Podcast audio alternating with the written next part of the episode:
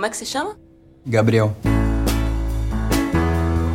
Ai, eu vou te falar uma coisa, esse menino novo é muito fofo. É o Gabriel. A gente vai fazer trabalho com o marido dele me encontrar aqui. Olá, pessoal, sejam bem-vindos ao Confabulando, o seu podcast sobre cinema LGBT. Eu sou Fabrício Azevedo, apresentador e idealizador desse projeto, e hoje recebo um convidado muito especial, o cineasta Daniel Ribeiro. Daniel é um dos principais diretores quando o assunto é conteúdo LGBT. Alguns de seus curtas mais conhecidos são Café com Leite e Eu Não Quero Voltar Sozinho. Esse segundo virou um longa, Hoje Eu Quero Voltar Sozinho, lançado em 2014. No ano passado, ele dirigiu a série original da HBO Todos Nós, onde mostrava um trio de amigos enfrentando dramas da vida adulta São Paulo. Daniel, é uma honra ter você aqui. Seja bem-vindo. Obrigado estou muito feliz aqui fazer essa conversa. Eu que agradeço. E Daniel, para começar, eu queria saber o que te inspirou a seguir essa carreira do cinema e de se tornar um diretor. Olha, eu sempre, acho que quando eu era adolescente, fui adolescente nos anos 90, né? E tinha muito menos uh, filmes e programas de TV com personagens gays aparecendo, né? Então tinha muito pouca representatividade. Então era meio, foi meio por isso, assim, eu queria contar as histórias que eu não via na, na, nas telas. Então, quando eu fui fazer audiovisual em 2001, eu entrei na, na faculdade, na ECA, foi meio com esse, com esse intuito, assim, de, de poder contar essas histórias. E como que surgiu a ideia do Café com Leite, né? Que foi o primeiro curta seu que deu um boom, né? Você fez um curta antes, mas esse curta até hoje ele repercute bastante, né? Ele tem ele tinha no Prime Video, não tenho certeza se ainda tá lá. Então, o Café com Leite, ele nasce do meu do meu TCC, de certa forma, porque, e até co conectando com isso que eu assim, eu entrei na faculdade querendo contar histórias de personagens gays, né? Aí, durante os quatro anos estudando ali, uh, eu, eu, fui fazer o TCC e meu TCC era sobre a representatividade, a representação do personagem gay no cinema brasileiro. E uh, o objetivo no meu TCC, eu falava assim, eu dividi em três, três possibilidades, né, três etapas. Primeiro, num, num, retrato mais caricato dos gays, né? Então, o gay sendo retratado de forma caricata, como piada, ou como um coadjuvante negativo, criminoso e tal. Então, tem essa representação. Depois, a gente começa a ter os filmes em que a homossexualidade era retratada, então o conflito dos personagens era sobre a sexualidade deles. E um terceiro momento que eu falava é o momento em que a gente tem personagens gays mas cujos conflitos na trama não envolvem diretamente a sexualidade deles. Esse era meu TCC, e aí eu propus um roteiro, que era o roteiro do Café com Leite. Que era exatamente isso, era pegar esse personagem, uh, o personagem principal, vai chamar o Danilo, de que era um personagem gay, só que o que ele estava lidando ali não era a sexualidade dele, era com um drama familiar. Ele os, perdia os pais, tinha que cuidar, passar a cuidar do irmão mais novo, ao mesmo tempo em que ele tinha um namorado com, com que tinham feito planos para ir morar junto e morar sozinho. De repente, tudo, os planos mudam quando ele tem que ir cuidar do irmão mais novo, quando os pais morrem. Então, era uma história que poderia acontecer com, com um casal heterossexual, por exemplo, a história seria quase a mesma. Então era esse, assim, quando eu vou fazer o café com leite, eu tenho esse objetivo, falar uma espécie de falar sobre essa, ter essa terceira fase do retrato do personagem gay no cinema brasileiro, que é o personagem gay retratado com histórias universais. E agora falando um pouco do Eu Não Quero Voltar Sozinho, né? O seu curta que bombou. Eu lembro que você lançou em 2010, 2011, né? Por aí. E bombou. E co como surgiu também, né? Essa ideia, esse roteiro que depois virou um filme que, e que marcou tanta gente, né? Do, do rapaz cego com uma outra pessoa e esse romance escolar, adolescente, gay. Quando você teve essa ideia, né? E também como é que foi construir é, parte desse cinema? Porque não existia muito no Brasil um filme LGBT com protagonistas LGBTs e adolescentes. A, a ideia é, quando eu tava circulando com o Café com Leite na, nos festivais e tal, eu tava pensando, bom, qual será meu próximo filme e tal, e aí me veio essa ideia de um personagem cego que se descobria gay. E isso surge da minha, de minhas reflexões na vida, mas de pensar quando foi a primeira vez que eu me senti atraído por um outro corpo, né? Que eu vi e falei, nossa, isso me, isso me atrai e era uma imagem visual. Aí eu saí perguntando para um monte de amigo: quando foi a primeira vez que você lembra de se sentir atraído sexualmente por alguém? E todo mundo tinha uma memória visual. E eu pensei: como será que uma pessoa cega que nunca viu nenhum homem nem uma mulher se descobre gay, né? Como que isso, como será que isso acontece? Da onde vem? Isso era uma forma de poder falar, é era uma metáfora para falar sobre da onde vem a nossa sexualidade, né? Porque a gente tem que ficar o tempo todo, sei lá, meio provando que a gente não escolhe ser gay, né? Que vem de dentro da gente, que é algo que seja genético, seja pela nossa experiência de quando a gente é criança, mas é algo que chega uma hora que você descobre que você é gay, né? Você não escolhe isso. Então, eu achava que um personagem cego, ele seria uma ótima maneira das pessoas compreenderem essa lógica, né? De que, os, de que a sexualidade não vem de fora, ela vem de dentro. Então surge daí essa. O, primeiro para mim surge o personagem. Aí eu queria fazer um longa, só que para fazer um longa e tipo com esse tema é, era, era complexo. E eu só tinha feito um curta antes. Aí eu falei com a produtora de Almeida e a gente falou: vamos fazer um curta antes para a gente poder experimentar um monte de coisa. Uma questão estética, de como a gente quer que esse filme seja esteticamente. Outra, trabalhar com um ator cego, um ator adolescente para interpretando um personagem cego. Como seria isso? Uh, é fácil, é difícil. Achar, achar um ator que, que, que consiga fa fazer isso também era importante. E tinha uma outra coisa que era que era interessante, quando eu falava de cara assim para as pessoas, tipo, ah, eu quero, eu quero fazer um filme sobre um adolescente cego que se descobre gay as pessoas ficavam, nossa, mas pesado esse filme, né? E eu falava, não, não, a ideia não é essa, a ideia é contar uma história de amor, só que é isso, de um garoto cego que se, que se descobre apaixonado por um outro garoto. E aí, então, era importante também fazer um curta que mostrasse isso, né? Porque era mais fácil, na época ainda tinha editais de curta, então eu consegui, ia ser mais fácil eu escrever um roteiro que contasse essa história, eu consegui dinheiro para filmar essa história e servir como um piloto, né? Falar, ó, é isso que eu imagino para quando a gente fosse buscar o financiamento para o longa, as pessoas já entenderem o que a gente quer fazer. Tipo, ó, é isso aqui, ó, é essa ideia. É um filme que não é sobre as questões que podem ser negativas de você ser gay, você ser deficiente visual. É, é sobre o que é universal na, nesse personagem, sabe? Esse personagem, uh, ele é cego, ele, é, ele vai se descobrir gay, mas ele tá vivendo um, um, uma situação que todo mundo vive, é universal, esse, esse primeiro amor, essa primeira paixão. E a gente quer é contar essa história da perspectiva desse personagem. Então, o curto ele serve de, de como piloto, na verdade. Ele surge como um piloto para o longa. Sim, e, e, eu lembro que o curto ele marcou muito a minha geração, pelo menos, porque antes a gente tinha como os filmes LGBTs nacionais e recentes e no mainstream. A gente tinha do começo ao fim, que tinha incesto, é, eu lembro que eu vi Teus Olhos Meus, que é um filme carioca que também tinha incesto como, como tema ali, protagonista. E marcou porque falava dos adolescentes gays e, e, e, era uma época muito crescente também desse debate, né? Eu acho que a Lady Gaga, querendo ou não, é um debate que nunca saiu, mas era muito crescente, né? Eu, pelo menos, vi várias pessoas que eu conheço assistindo o filme, se sentindo representadas. E aí, quando lançou o longa, já tinha 20 anos, e aí foi no cinema. Então, eu entrei no cinema e vi um monte de casal LGBT vendo esse filme, foi muito tocante. E como que foi essa, essa mudança do curta pro longa, né? Como que foi essa mudança da história, mudança do nome também? É, então, eu acho que e, é o fato de ter sido um sucesso no YouTube, o curta transformou um monte de coisa, porque a ideia era essa, era fazer o curta para depois fazer o longa. Aí, um que passou muito tempo, né, para esse tempo da gente captando recurso pro longa, foram três anos, então os atores cresceram. E como deu muito certo aquela química entre os três, a gente queria manter os atores no, no longa. Então, tinha essa questão. O filme, assim, quando foi parar no YouTube, e muita, muita, muita gente viu, fez também com que a, a história tivesse que ser um pouco diferente, porque muita gente queria ver a continuação, as pessoas falavam muito, então a gente ficou muito inseguro enquanto a gente estava produzindo, falava, será que é uma continuação que a gente tem que fazer no longa?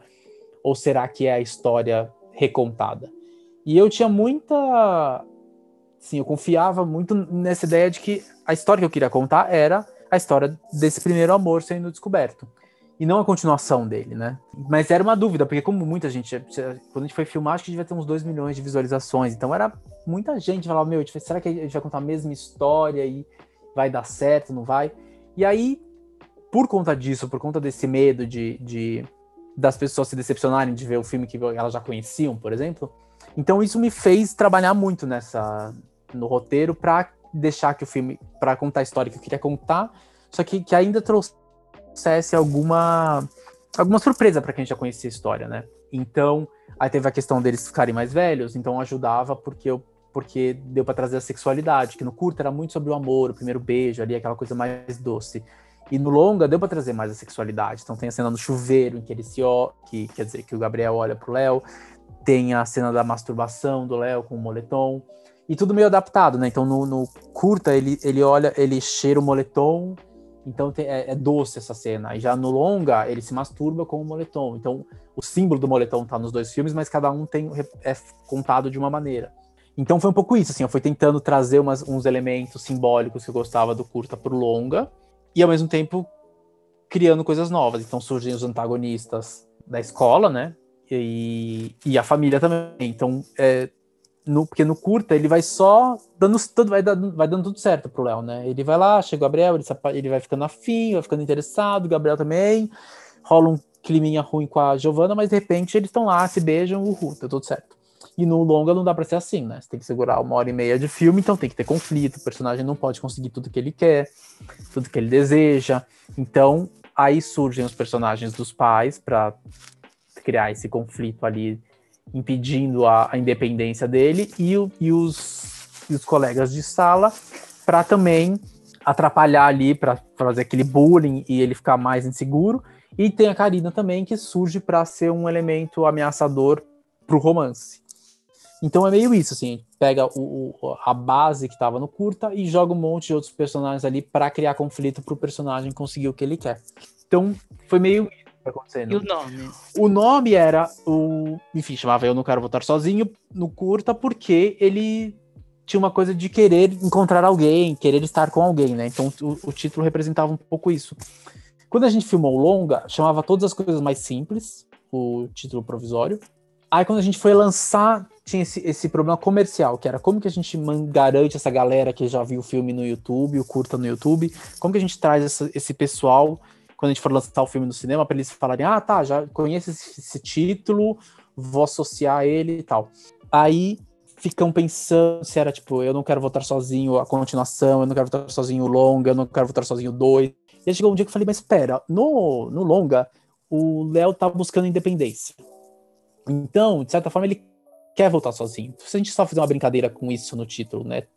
Deixar de eu não quero para ele, eu quero voltar sozinho. Porque a independência no longa virou um dos temas mais importantes, né? Do personagem.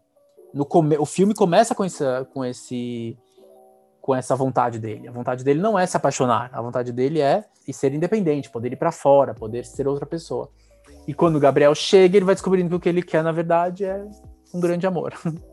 então, então, na verdade, o título muda por causa disso, é, fica parecido com o do curta por, uma questão comercial, e ele inverte por uma questão de como o roteiro ficou no longa. Legal. E você falou um pouco de como você entrou na faculdade e os tipos de, de filme que você queria fazer, mas aí eu, eu, eu pergunto novamente, é, eu pergunto essa questão, é por que você continua, né? Porque você quer e porque você continua construindo é, esse cinema LGBT e trazendo questões de gênero, questões de sexualidade nos seus filmes. O que, que significa para você trazer isso e por que continuar também? Ah, eu acho que é muito fácil a gente falar das coisas que a gente conhece, né? Dos universos que a gente convive e tal. Ainda mais quando eles não são retratados normalmente. Então, é muito importante a gente pegar e, e ocupar esse espaço, né? Eu acho que e aí eu conquistei umas conquistei uh, esses espaços, então eu fiz meu curta, aí consigo a galera viu o filme no YouTube, aí depois vai pro longa, aí, aí é um sucesso no cinema até, muita gente viu no cinema. Então consigo conquistar outros espaços. E aí quando você vai para vai, vai televisão, por exemplo, fala, tá, vamos como a gente vai ocupar esse espaço? Vamos também falar desses assuntos. Porque um porque eu acho que eu tenho mais propriedade para falar sobre esses assuntos, mesmo que não completamente, sei lá, vou falar de pessoas não binárias, vou falar sobre pessoas trans, uh, ou as questões raciais do todos nós, né? Que não são diretamente ligadas a mim, mas estão, de certa forma, ligados a uma certa militância, que eu, uh, às vezes não diretamente ligado, mas eu também compreendo, eu tô, eu, eu, eu tô ouvindo os debates, eu tô...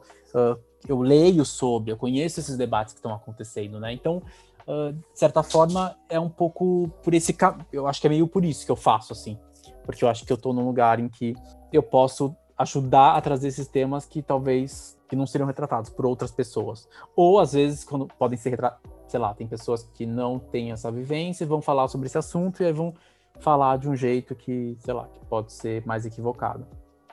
Então, acho que é um pouco isso, assim, eu tento ocupar esse lugar dessa forma.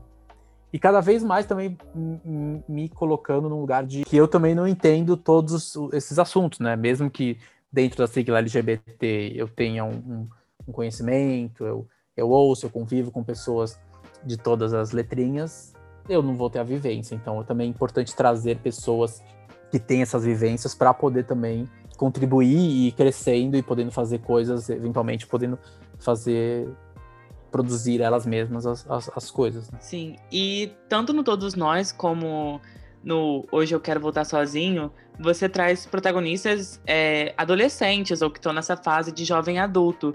Eu queria te perguntar por quê, né? É, por que essa escolha também, né, dessa fase da vida relacionada com essa questão de sexualidade? É, por que essa questão? Tipo, por que é, esse conteúdo adolescente, teen? Eu acho que essa é uma fase, um, de conflito muito bom, então quando a gente tá falando de filme, audiovisual em geral, tem muito conflito, né? É uma fase que a gente vive muitos conflitos internos, externos, descobertas, experimentações.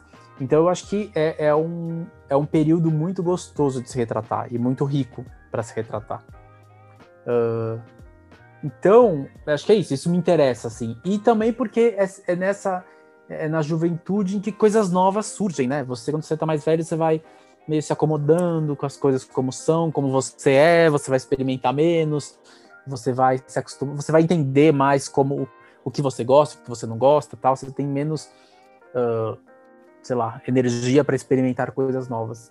Então acho que é isso que é gostoso de retratar uh, esse período da juventude, porque porque é isso, porque você vê um monte de, você tem, uh, você vê personagens descobrindo coisas novas, experimentando coisas novas e que passam a ser referências para as pessoas que estão assistindo, né? Então, quando você é adolescente, você não tem tanta referência, você está construindo esse monte de referência ali, vendo filmes, ouvindo música, uh, enfim, tudo que é, que é questão artística que estimula a nossa sensibilidade, as nossas, enfim, nosso olhar. Uh, é muito rico esse, esse, esse período, assim, para quem está recebendo também. Então, contar, contar histórias e criar histórias para esse público é muito rico por isso, porque você soma, você constrói, né? Eu conto, eu, eu faço hoje, eu quero voltar sozinho, aí vai para um, vai para internet, as pessoas assistem e tal, aí eu imagino um monte de gente ali que em cima do meu filme vai lá e vai querer criar outras coisas, vai escrever histórias e eventualmente vai fazer filmes no futuro, uh, porque foi estimulado com aquele filme naquela época, né? Assim como eu fui estimulado por filmes quando eu era adolescente e que me fizeram querer contar a história que eu fui contar depois. Então isso que eu acho legal, assim, é como uma coisa vai alimentando outra e os filmes alimentam as pessoas, o espectador que depois vira cineasta. Então acho que isso que é, é muito legal, assim. Eu acho que tem essa, eu gosto dessa dessa ideia de poder criar coisas que podem reverberar uh, mais para frente. E você falou de referências, né? E eu queria saber quais foram suas referências como diretor mesmo, tipo, crescendo como, é, crescendo como cineasta, se desenvolvendo, quais diretores é, te influenciaram, te influenciam e são visíveis ali também no seu trabalho? É difícil, é sempre difícil isso. Por exemplo, o filme O Beautiful Thing, que é um filme inglês, que eu vi quando eu era nos anos 90, quando eu era adolescente, que eram sobre dois adolescentes também se descobrindo. Foi super forte para mim. Eu lembro que eu vi com meu namorado na época, a gente ficou tipo, ah, meu Deus, olha isso, olha esse filme, sabe? A força que tinha aquele filme ali. Por isso, quando as pessoas falam do Hoje Eu Quero Votar Sozinho, eu, eu entendo, porque eu falo, sim, eu, eu, eu tive a mesma reação com um filme também, e como aquilo foi importante, grande, e me ver ali representado, vendo, ver tudo que eu podia ser, sabe? É muito incrível. O, é, por exemplo, tem um filme uh, tailandês, não, taiwanês, que chama Blue Gate Crossing também, que era um filme que foi super inspiração pro, pro Sozinho, que era também um triângulo, mas era uma menina que era apaixonada por outra, e aí tinha um garoto que era apaixonado por ela, também era um triângulo ali, super bonitinho também, um filme que, enfim, que é incrível. E tem um monte de gente que vai te influenciando, né? Tipo, sei lá, você pega o Almodóvar, você pega um John Cameron Mitchell, por exemplo, que fez o Hedwig and the Grinch, que eu lembro quando eu vi, tipo, meu Deus, que maravilhoso. Eu já tava na faculdade nessa época. E que era muito inspirador esse filme, né? Ah, depois ele fez Short Bus, enfim, fez um monte de filme, mas ele é incrível. Ele é um cara foda. Gus Van Sant, também faz um, sei lá, por exemplo, no Elefante, que também tem aquela relação homoerótica dos dois meninos que são, que depois são os assassinos também, é uma construção. E, e os filmes que ele faz também são incríveis, né, também. Enfim, tô pensando aqui, enquanto eu olho meus DVDs na minha prateleira para falar o que que. Uh, enfim. Acho difícil essa palavra influenciou, porque nem, nem às vezes não sei se, se os filmes estão. se tem uma influência, mas esses filmes que você gosta, que te marcam, né? Uh, Inus também, com Madame Satã, por exemplo. Ou que te inspiram, né? Tipo assim, na, na direção, sei lá. Você faz um filme com cor que você viu no filme do Almodóvar. Então, essa, essas questões também, né? Ah, eu não sei, por exemplo, o Linklater, vai, com o, o a trilogia do Antes do Pôr do Sol, Antes do Amanhecer e uh, Antes da Meia-Noite. É isso, assim, eu adoro esse tipo de filme que é blá blá blá, que fala, fala, fala, e, e que o foco é no personagem, que o foco é na é no conflito dos personagens. Eu, eu, sou muito de personagem, por exemplo, né? Então esse é um filme que me que, que a trilogia do, do Antes do Amanhecer é, me marca muito. Uh, o por exemplo, filme que eu amo também, mas que eu acho que não tem muito a ver com, com as minhas coisas, mas também tem a ver com, com personagem, uh, Brilho Eterno de uma Mente Sem Lembrança. Roteiro maravilhoso. Tipo, é isso, você pega aquele roteiro e fala que tesão esse roteiro, bem escrito, uh, com, amarradinho, construído, para chegar no final e te entregar aquilo, assim. Uh, é muito, é muito bom, assim. Acho que é meio isso, assim, depende de cada... É o que você falou também. Tipo, a cor eu vou pegar de um, de um Gazansan, por exemplo. O roteiro eu vou me inspirar num, no Brilho Eterno. Sei lá, sabe, essas coisas de... Mas é isso, eu não, eu não, eu não consigo dizer, ah, esse, esse diretor ou esse... Vou pincelando, assim, acho que como, como que é a vida, né? A vida vai, sei lá, os filmes vão pincelando as nossas... vão virando essas referências e de alguma forma a gente, quando a gente vai construir, criar alguma coisa, de alguma forma eles devem aparecer, né? Do hoje eu, que, hoje eu quero votar sozinho. Não, do, hoje, do não quero votar sozinho.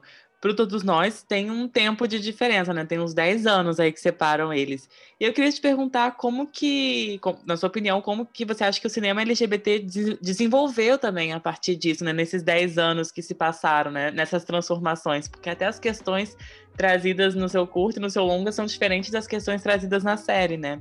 Então, como que você vê essa, essas mudanças? Ah, eu acho incrível, né? É, tipo, é, muito, é muito impressionante o que em 10 anos aconteceu. Uh, pro bem e para o mal também. Mas, uh, mas eu, por exemplo, Café com Leite, quando eu lancei, era muito, sei lá, lançou no Festival de Brasília. E eu lembro que as pessoas ficaram chocadas. E no Festival de Brasília, que em teoria é super uma galera desconstruída, sem preconceitos e tal, e nem acho que era preconceito ali, mas quando o filme começa ali no festival e a, os dois na cama se beijando logo de cara, foi um silêncio gigantesco, assim, na, no cinema, assim. E foi muito engraçado, as pessoas estavam meio constrangidas de ver aquilo ali. Dois homens na cama se beijando, sabe? Isso é 2008. Então, eu vejo aquilo, e aí vejo o Todos Nós, que tipo é isso, o, o, Café com Leite, por exemplo, se passasse hoje no festival, não ia ter o menor, ninguém ia se abalar com aquilo ali, ia ser, né, aquilo lá é fichinha. Uh, então, eu acho que é isso, acho que é muito, é muito interessante o que aconteceu com, com o cinema brasileiro, é fruto de todo o investimento que, que, que teve no cinema, isso é muito claro, eu sou fruto disso, né, o filme que eu faço, mas aí você pega a quantidade de, de pessoas que fizeram filmes LGBT uh, nessa época que foram contribuindo. Então você pega o Tinta Bruta, o Tatuagem, Corpo Elétrico, uh, Madame Satã. Madame Satã é de antes, na verdade, mas enfim. Vai pensando depois, mas é isso, é muito, muitos, muitos cineastas LGBT, quer dizer, a maioria gay também, que aí é uma questão que tem que ser debatida também, mas uh, trazendo essas questões, né, falando sobre esses assuntos e, e, cada um abordando de um jeito. Eu acho que hoje eu quero estar sozinho faz um, é, é, é uma típica uh, um, um, um coming of age adolescente de escola, que é diferente do Tita Bruta, que é uma outra experiência também, é um coming of age ali, mas também num outro contexto. Aí ah, tatuagem, que também é outra experiência, enfim, é contando as, as, as múltiplas histórias que existe dentro do, desse universo, né? Porque se entra dentro da sigla LGBT já tem gente diferente demais. Dentro do próprio G, a quantidade de histórias que você pode contar uh, que vão se somando, né?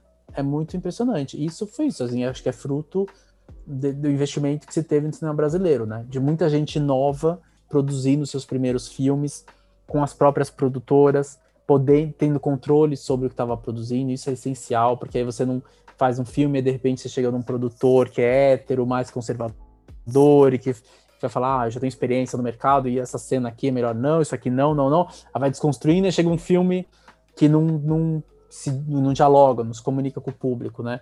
Sendo que é isso, a, a gente, to, todas essas pessoas, enfim, esse monte de gente que eu falei, mais um monte de gente que eu não falei também, apostou nos próprios projetos, nas próprias histórias e se comunicou com o público, né?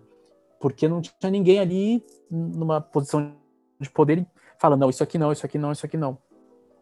E isso é muito importante também. Poder a gente contar as nossas próprias histórias faz com que os personagens, os diferentes personagens apareçam, e é, é, o que eu falei, um faz um filme, outro se, se inspira no outro, vai inspirando, vai criando um monte de coisa nova, e vai somando, e aí vai ficando rico, né? E eu acho que isso é, é, é isso que eu falei, é graças a, a, a essa liberdade e, e, e, a quantidade de investimento que teve em pessoas iniciando o, suas carreiras naquele momento, nessa, nesses, no começo, é isso, dos anos 2000 para frente, né? E você falou do Festival de Brasília e me fez pensar, você teve algum outro longo ou algum outro curto que você que teve uma reação assim de choque ou alguma reação que você entendeu como é, homofóbico ou, ou, impressionada também, né? Ou, ou com, vendo aquele conteúdo como exótico ou estranho? Ah, o próprio Eu Não Quero Estar Sozinho também. É que era engraçado porque os dois filmes, eles, eles tinham... A narrativa é, era exatamente... Era o oposto, a narrativa. Nesse sentido da, da, do choque homofóbico, vamos chamar assim. O café com leite, ele chegava com uma porrada, era os dois na, tipo, abria os dois caras se beijando na cama. Então todo mundo chegava, entrava em choque. E o filme vai aos poucos, até pelo personagem do, do garoto que vai entrando na história, vai aliviando, entre aspas, uh, essa sensação de desconforto do pornô, sabe? Que começou no pornô, aí vai virando um filme família. Então ele vai dando esse. E as pessoas terminam o filme, ah, tipo, meio, quase meio aliviadas, assim, de terem passado por aquela experiência, mas ele vai, ele vai do tenso pro. vai, vai desconstruindo, né? Enquanto o Eu Não Quero Votar Sozinho, ele faz o oposto, ele vai construindo aquela relação de amizade dos três de um jeito tão uh, natural. Você vai vendo, vai vendo, vai acontecendo, aí você vai vendo que ele tem, tem um, é, é, o ouvido, é o cheiro, ele pergunta um pouquinho do Gabriel. Muita, assim, eu ficava chocado em festival que quando chegava no beijo no final, tinha gente chocada. Que as pessoas, tinha gente que não tinha percebido o que estava acontecendo. Isso que era engraçado. No ano Cara Votar eu não sentia um, um, preconceito ali do tipo, ah, que bosta. Assim, uma ou outra sempre tinha, né? Gente desconfortável, porque. Mas era muito engraçado como a pessoa não percebia a construção que estava acontecendo durante o filme para ter aquele beijo, né? Porque era muito óbvio para a maioria das pessoas. Mas é isso que eu digo, assim, um começava com o beijo e ia, ia virando uma outra história, e o Eu Não Quero Assim começava com uma história de uma amizade entre esses três personagens e terminava nesse beijo. Então, mas sim, dependendo de onde, tipo, dependendo de onde era no Brasil, o festival que passava, tinha, as pessoas ficavam mais desconfortáveis com, com os dois filmes com Eu Não Quero Votar Sozinho e com o Café com Leite. Hoje, Quero Votar Sozinho não circulou em festival brasileiro, porque a gente estreou no Festival de, de Berlim e a gente queria logo estrear no, nos cinemas. Porque como já tinha muita gente que já tinha visto curta, que queria ver o longa, a gente não queria passar um ano circulando em festival e só depois estrear. A gente queria aproveitar o, a, a divulgação do festival de Berlim para ir para os cinemas. Então não teve, eu não tenho essa experiência de uh, com o longa. Mas dependendo do país que eu ia, aí eu via. Eu lembro, por exemplo, na Colômbia tinha, tinha um certo desconforto, as pessoas riam na hora que tinha certas cenas. Uh, aí, por exemplo, você vai pro Japão, Japão ninguém abre a boca o filme inteiro, você não sabe o que tá acontecendo, assim, é zero reação. Eles não dão risada, eles não, não, não emitem, é tipo, um completo silêncio.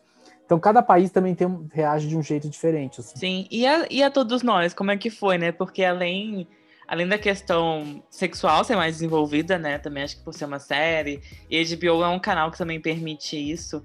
é, essa questão, a questão de gênero, que ainda, até dentro da comunidade, dentro da própria comunidade LGBT, ainda tem mil questionamentos, né? E tem mil críticas, a gente que é contra, a gente que é a favor, né? É, a questão do gênero neutro, a questão do pronome neutro e tudo isso. E como é que foi a recepção da série? Ah, foi, foi interessante, assim.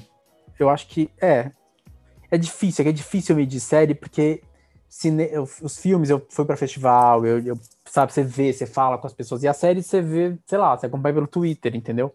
Então também não dá para ter essa reação direta de, das pessoas com, uh, com a série. Então eu tenho menos ideia da repercussão do, do, da série do que dos filmes.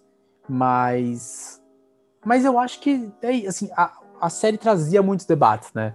Que, por exemplo, em algum momento, acho que quando eu não quero estar sozinho, tá lançando ali, uh, quase como tipo, como não tinha uh, tantos filmes, então o Eu Não Quero Estar Sozinho meio que representava um monte de gente. Então, se você é gay, se você é lésbica, uh, se você é bissexual, você vê naquele filme um, um, um, algo que te representa de alguma forma.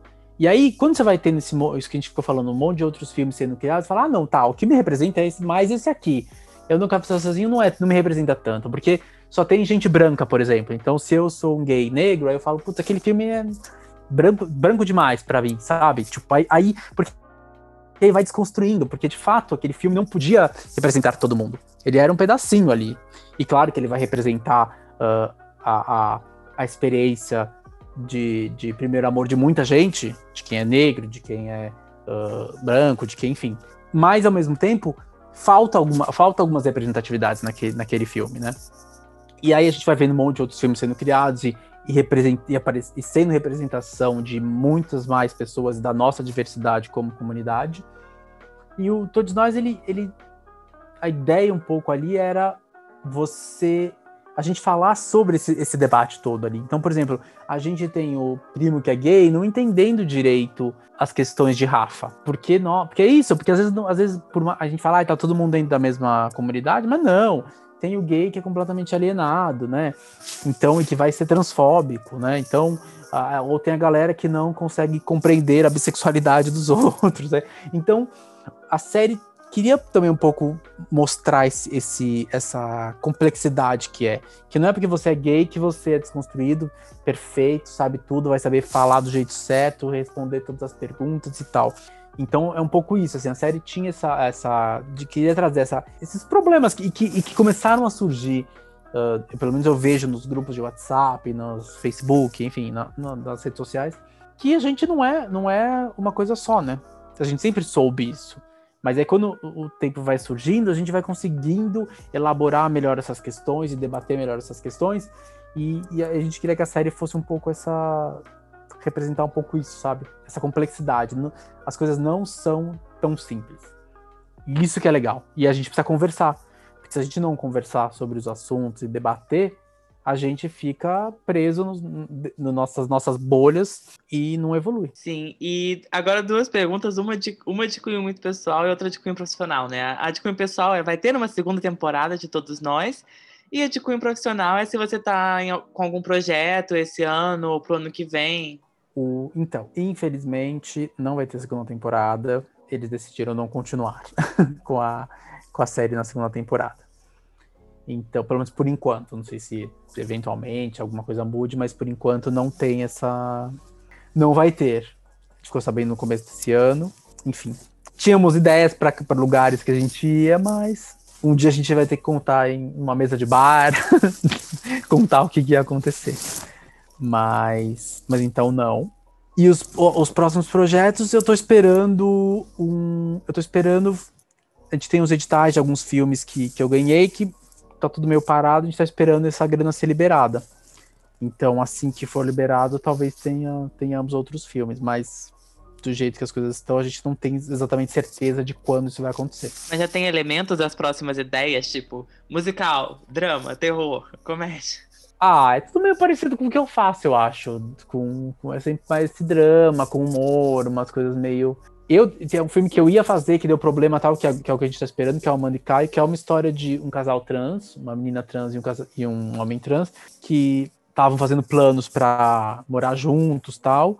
E aí ela entra na faculdade, ele começa a trabalhar e os dois começam a, a ter que lidar com essa, com essa nova, com esse novo contexto, com esses novos mundos que se abrem. Esse é um filme que a gente tem, tá esperando o liberar o dinheiro. Então esse é, acho que é o mais que tá mais uh, próximo de acontecer se liberarem o dinheiro. Editar mas é isso, o resto é... Não, eu acho que tá para rolar, assim, demorou, mas acho que agora vai. Mas torcendo aqui. Mas é esse, os outros são mais ideias, que, mas é tudo meio nesse universo, assim, projetos que a gente vai escrevendo, mandando para cá, mandando para lá e vendo se alguém topa embarcar. E onde as pessoas podem encontrar os seus filmes hoje na internet? O, tá tudo no YouTube, os curtas, né? O longa tá no YouTube também para alugar. O longa também tá, o, Hoje Eu Quero Ficar Sozinho também tá, tipo, nos iTunes, uh, Google Plays da vida e tá na Netflix. E acho que é isso, o resto tá tudo no YouTube mesmo. Eu sempre, os curtas eu sempre gostei de deixar lá, porque eu acho que é o lugar para eles viverem e crescerem. E é isso, Daniel. Super obrigado por ter topado e por ter participado aqui. É super é uma honra ter você, uma pessoa tão importante, acho que na vida de muita gente. Imagino que na, na vida da maioria dos meus ouvintes, né? Olhando os dados demográficos ali, acho que todo, todo mundo pegou essa época dos seus filmes. Então, super obrigado por ter participado. Ah, obrigado pelo convite. Espero que as pessoas tenham gostado do nosso papo. Eu gostei, eu adorei. E a gente é o Confabulando Pod. Então, para seguir a gente nas redes sociais, é arroba Confabulando Pod no Instagram e no Twitter. E até semana que vem com mais um episódio, gente. tchau. tchau. tchau. tchau.